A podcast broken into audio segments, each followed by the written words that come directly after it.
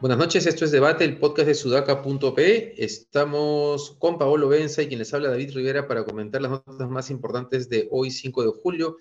Alexandra Ames ha tenido un inconveniente y no va a poder estar en el podcast de hoy, o tal vez se incorpora eh, cuando estemos grabándolo.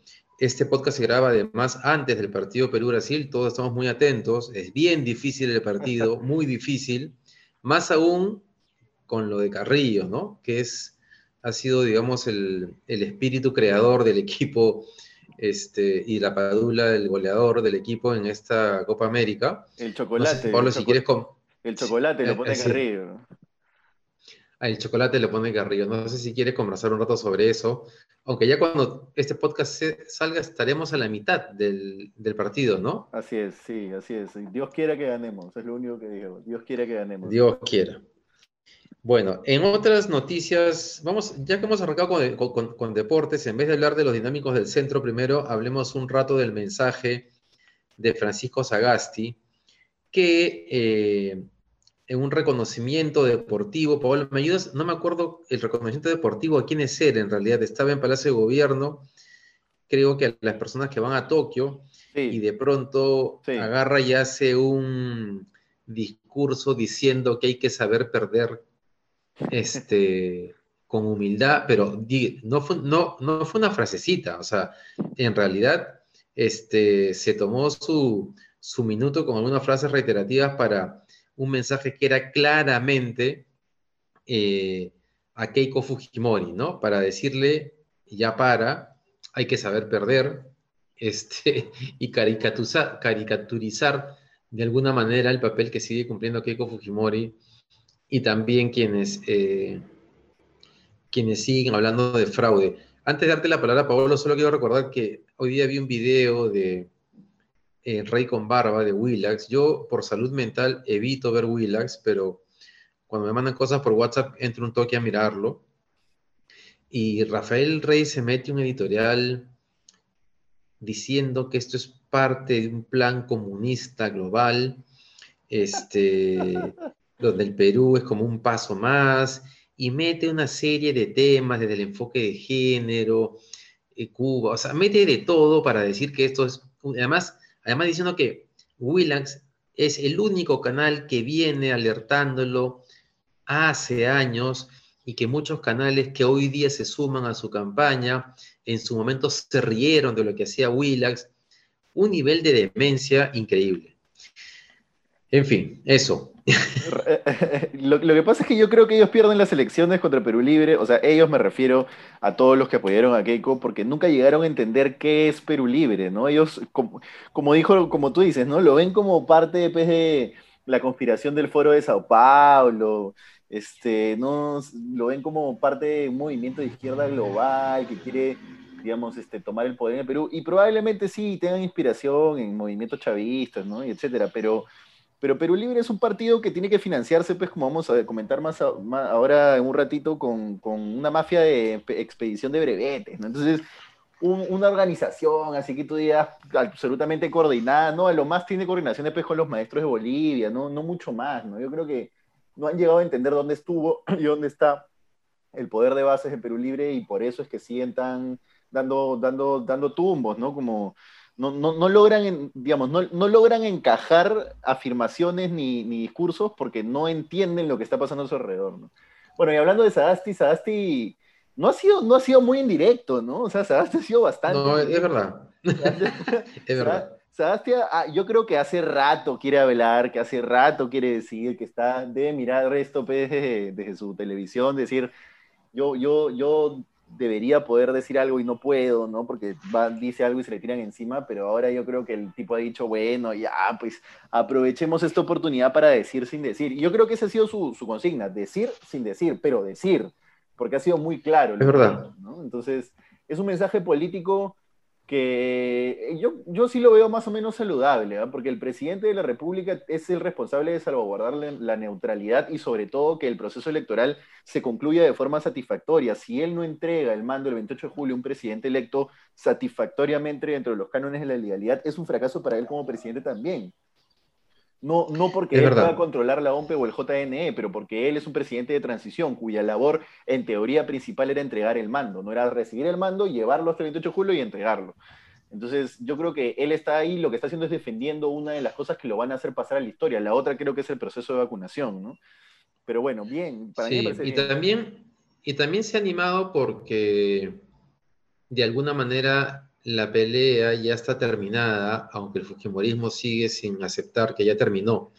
Eh, ayer ha seguido este, Guerra García en la televisión hablando del fraude.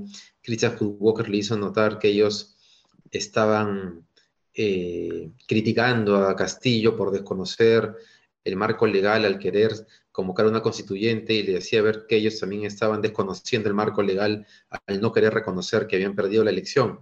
Eh, digamos, todavía hay ese, tipo de, actitudes, pero creo que la mayor parte del país ya aceptó que, la elección se acabó y eso, y claro, ya con todo el pronunciamiento de países extranjeros, de la OEA y todo el espectáculo que han dado los visitantes a la OEA también, ya eh, Sagasti se, debe haber sentido más tranquilo de hacerlo, ¿no? Hace dos semanas tal vez hubiese sido posible.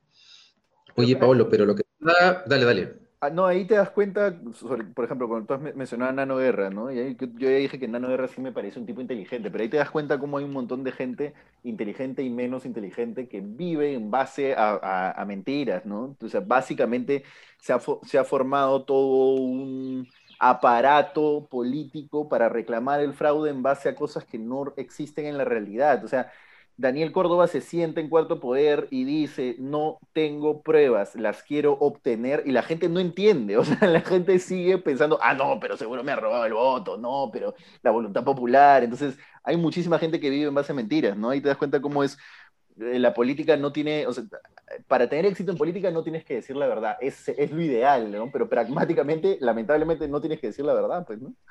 Es verdad, es verdad. Y además la política cada vez más funciona así, ¿no? Sí. Con ese tipo de medias verdades. Sí.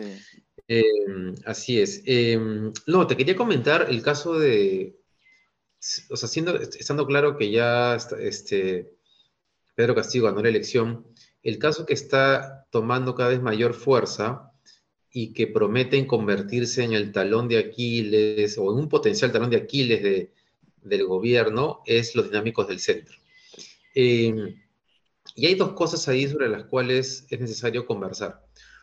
Una es sobre el caso específico del financiamiento ilícito, porque todo parece indicar que para conseguir el dinero para la campaña, lo que hizo Perú Libre fue cobrar eh, cupos o coimas por la entrega, por ejemplo, de, los, de, las licencias de conducir. Y eso es claramente un acto de corrupción, ha habido un lavado de dinero porque es un dinero ilícito, pero también habla de una organización que se está cachueleando las coimas, ¿no? Digo, o sea, no es Dionisio llevando 3 millones a RPP para la campaña de Keiko Fujimori, ¿no? Lo cual, ahora que lo digo, también revela la dimensión del partido, ¿no? O sea, tener una maquinaria que genere un fraude en un país cachueleando coimas por licencia de conducir, o sea, digo, es bien difícil. Pero, pero, pero más allá de ese caso en particular, hay un tema paralelo que son estos movimientos bancarios de Vladimir Cerrón en sus cuentas personales, que sí hablan de una persona que ha obtenido dinero ilícito de otra magnitud, eh, que no ha aclarado a, qué se refiere, pero a pesar de haber obtenido el dinero ilícito de esa magnitud, le pide al partido este, estos, esta, esta cachuelada para conseguir dinero este, ilícito para la campaña. Y una pregunta que tengo hoy, Paolo, sobre cómo lo has visto tú es, eh, dentro de toda esa historia, donde aparece Cerrón y gente del partido, hay un solo personaje que puede tocar directamente a Pedro Castillo hasta ahora, que es esta transferencia que hace Dina Boluarte, la, la vicepresidenta, de 15 mil soles a la cuenta de Cerrón. Claro, es un solo movimiento. Ella ha respondido que efectivamente lo hace porque eh, se le pidió contribuciones a los miembros del partido y eso fue parte de las contribuciones que recaudó y se los transfería a Cerrón simplemente como algo, ¿no? O sea, aparentemente no hay nada ilícito ahí. Pero no sé si tú, si tú crees que sí puede haber algo ilícito ahí, porque además tengo entendido por los audios y chats que han revelado que el dinero se pidió abiertamente para pagar la reparación civil que se le había impuesto a Cerrón, ¿no? Nosotros en Sudaca fuimos de los primeros, de hecho voy a, voy a volver a revivir ese artículo para que nos, den un poco el crédito. Al bañado para escribir ese artículo, un artículo que trataba sobre más cosas, ¿no? Sobre todo cómo los, los partidarios de Perú Libre utilizaban los puestos de las municipalidades y los gobiernos regionales para hacer clientelismo político, ¿no? Pero también en ese artículo decíamos con testimonios, no con WhatsApp, pero con testimonios de que efectivamente le pedían a los, a los, a los militantes y a los trabajadores de las municipalidades contribuciones para pagar la reparación de Cerrón, lo cual es hasta cierto punto, no solo es una concha, sino es...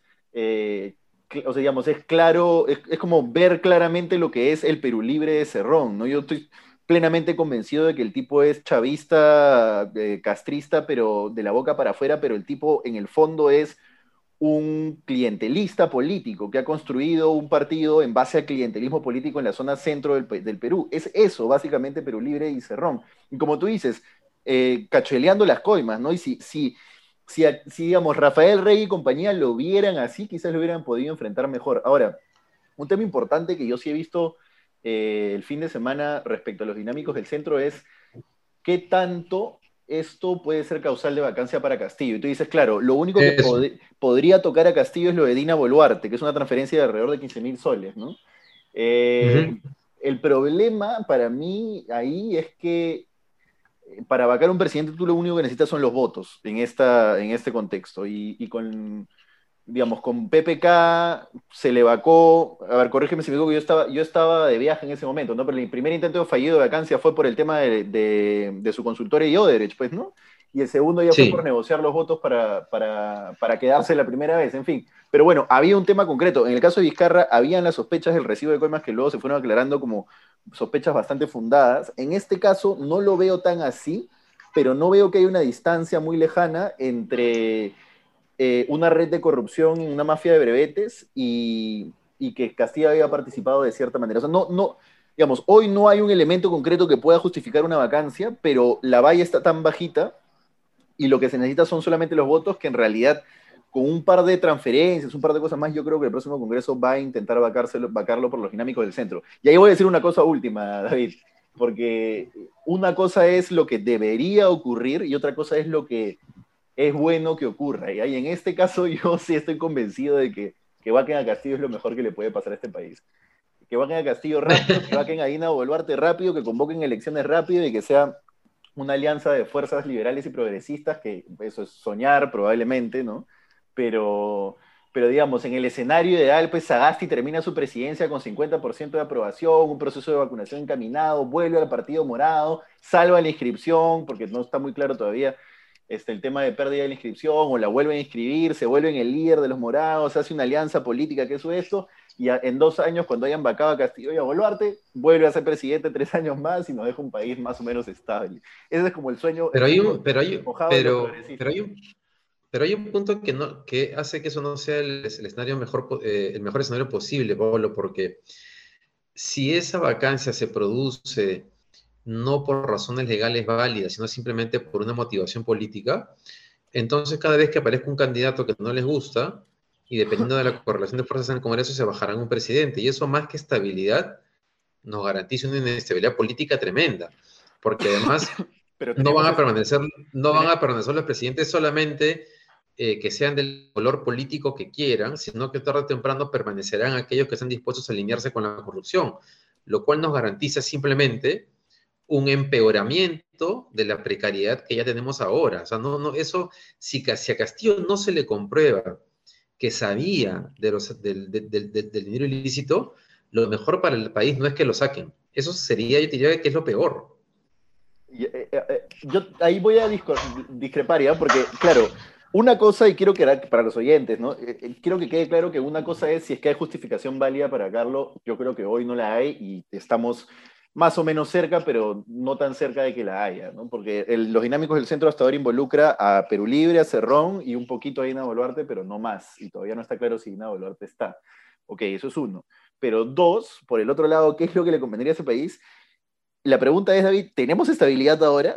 o sea, ¿gozamos de una estabilidad que vayamos a perder si es que hay un sucesivo cambio de presidentes hasta... No, Paolo, pero estaríamos alimentando...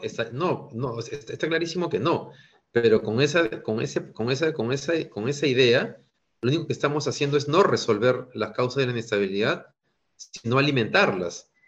Porque tú estás diciendo que Sagasti se inscribe y gana, pero te estás como deseando algo. En realidad, Paniagua fue un buen presidente un año cuando postuló le fue pésimo, y vino Toledo y Toledo fue un choro.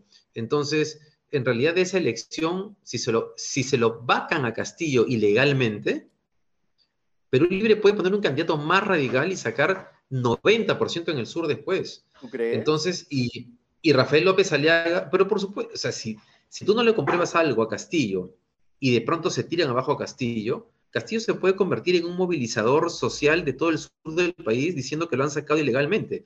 y aparecer López Aliaga después respondiéndolo a él, ¿por qué no? No sé ¿Qué si cosa habría hecho él? No sé si sea un líder, no sé si Castillo sea un líder como para levantar. Pero a ver, pero eh, bueno, ha movilizado votaciones de por, encima del 70%.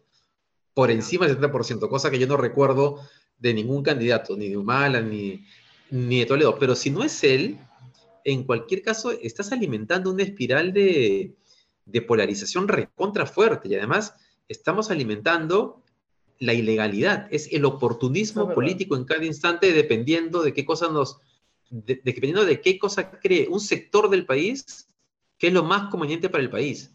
Es súper peligroso. Pero ¿no te parece mejor que tener, tener dos años de eso que tener los cinco completos? Es decir, no saber en qué momento lo van a vacar durante cinco años, porque así va a ser, David. O sea, esto no va Pero entonces no vamos a pararlo. Pero ya, ¿y, cómo sabes que en la con el siguiente eh, presidente electo no pasa eso? Hablemos de Sagasti. ¿Cuántas veces han intentado vacarlo Sagasti? Pero hasta ahora no se lo baja. ¿Cuántas veces han, ya, pero no han podido porque quedaba un año. O sea, si a Sagasti le quedaban cuatro y Sagasti se mete, por ejemplo, en la mecha contra la elección del, TC, se lo bajan. Es que hay que entender que lo que está en juego en el Perú hace tiempo no es un tema político. Está en juego el tema de la sobrevivencia de las mafias que se han visto golpeadas en los últimos años. Y lo que quieren las mafias es un TC alineado con las mafias y en su momento un presidente alineado también con ese tipo de poderes. Y si, y si volvemos a ceder a eso, este, vamos muertos. Esto, esto, va a ser de, esto va a ser de nunca acabar. Te respondo ahí dos cositas nomás. La primera es que yo no sé si es que Castillo sea el líder que pueda levantar el sur, porque yo no sé si es que es Castillo el que se ha ganado los votos del sur o es la plataforma de Perú Libre y lo que Castillo representa dentro de esa plataforma, que es un voto absolutamente antisistema, absolutamente váyanse todos al carajo, ¿no? ya, eso todavía no lo tengo claro. Yo creo que no es Castillo. Creo que Castillo como, como persona no concentra cualidades de líder. Si bien puede ser un, buen político, se sabe mover, etcétera, no concentra cualidades de líder. No, no te enardece la plaza, ni, ni despierta emociones. Y Oye, Paolo, escúchame, no te, a ti y a mí tal vez no, pero ¿has visto las imágenes del cierre de campaña en el sur del país? Sí, sí, ¿No te acuerdas de las, imágenes en Las hemos pero es un vacío, pero que estaba llenando un vacío, David. Si Keiko, fue. Bueno, pero la política es eso. Ya, pero correcto, pero no es él el que lo va a levantar, ¿me entiendes? Creo yo, o sea, yo creo que si tú le ofreces una salida al país. Pero yo no hablo de levantar, yo le hablo que tú crees que eso lleva un escenario de estabilidad, y lo que estoy tratando de decirte es que eso no lleva ningún escenario de, de estabilidad en lo absoluto. O sea, que puede tener inestabilidad en el corto plazo o en el mediano plazo porque, porque lo que está en juego o sea, es el oportunismo o sea, no es la democracia, ya estamos, estamos ya moviéndonos en otro plano. Es que David, lo que tú el argumento que no estás tomando en cuenta es que esas mafias van a defender sus intereses con Castillo en el poder los cinco años y además van a quitarle estabilidad al gobierno los cinco años. Entonces, contra lo que nos está Claro, Pablo, pero lo que nos toca justamente al centro. Con un gobierno, precario, con un gobierno precario prefiero tener la inestabilidad, pero con un gobierno un poco mejor, ¿no? Un poco menos precario. Pablo, pero es que, es que tú me estás diciendo, ¿sabes qué cosa? Como, como Joroban tanto, renunciemos el centro democrático a los principios y hagamos lo que estos creen, lo, que ellos quieren hasta que, hasta que llegue un presidente, hasta que llegue un presidente que, que a ellos les guste. O sea, no, no, o sea, eso, no, eso, eso, no es, eso no es la democracia, estamos, estamos mal. es que yo ya dejé claro que dentro de los cánones legales y democráticos no es lo que corresponde, pero en realidad sí creo que es lo mejor para el país. Ojalá no ocurra mal, o sea, ojalá no se haga mal. ¿Qué me, si tú me dices que, cuál es mi gran esperanza, mi gran esperanza es que se vincule a, a Dina Boluarte y a Castillo probablemente con el tema de los dinámicos de forma concreta, de forma seria, de forma probada y que eso una vacancia. Pero es que es la verdad. ¿Qué te puedo decir? Es pragmaticidad. Bueno, si es que si, si, es que lo si es que Pedro Castillo aparece claramente identificado con el caso, no hay forma de salvación y además nadie lo va a defender. Este, ese gobierno está, nace con una partida de defunción. Ahora, considerando que Castillo ha sido invitado a última hora, eh, ya no he mirado las fechas, pero todo es muy rápido en el tramo final de la, del, del, año pasado, es probable que ni siquiera haya sabido cómo se obtenían estos recursos. Sí, la experiencia de los últimos años debe indicarnos que cuando aparezcan indicios, generalmente todos terminan embarrados. Tal cual. Este, incluso con Richard Swing, todo, eh, la gente, no, ya con Richard Swing ya estaba curado, ¿no? Pero la gente decía, no, seguro que es una cosa, pues, de discar una cosa chiquita por ahí, déjalo, pues que peque, ¿no? Para mí era un indicio de que algo más grande iba, iba, iba a aparecer y efectivamente apareció, ¿no? En el caso de Ron estoy clarísimo que está metido en cosas grandes y que recién estamos conociéndolas. Pero, ahí yo veo Ahora que hay colaboradores eficaces. Eso, eso de aislar a Cerrón y decir Castillo, no, eso también es un deseo que Castillo se mantenga en el poder un tiempo, ¿no? O sea, que, que no lo vaquen, por lo menos. No, no, no, yo no, yo no tengo ningún deseo de que Castillo se mantenga en el poder. Yo creo más bien que lo que tiene que pasar es que cualquier tipo de gobierno de derecha, izquierda, centro, sea Sagasti, sea este, cualquiera, si tiene un acto de corrupción hay que sacarlo del poder hasta que entiendan de que no van a estar ahí.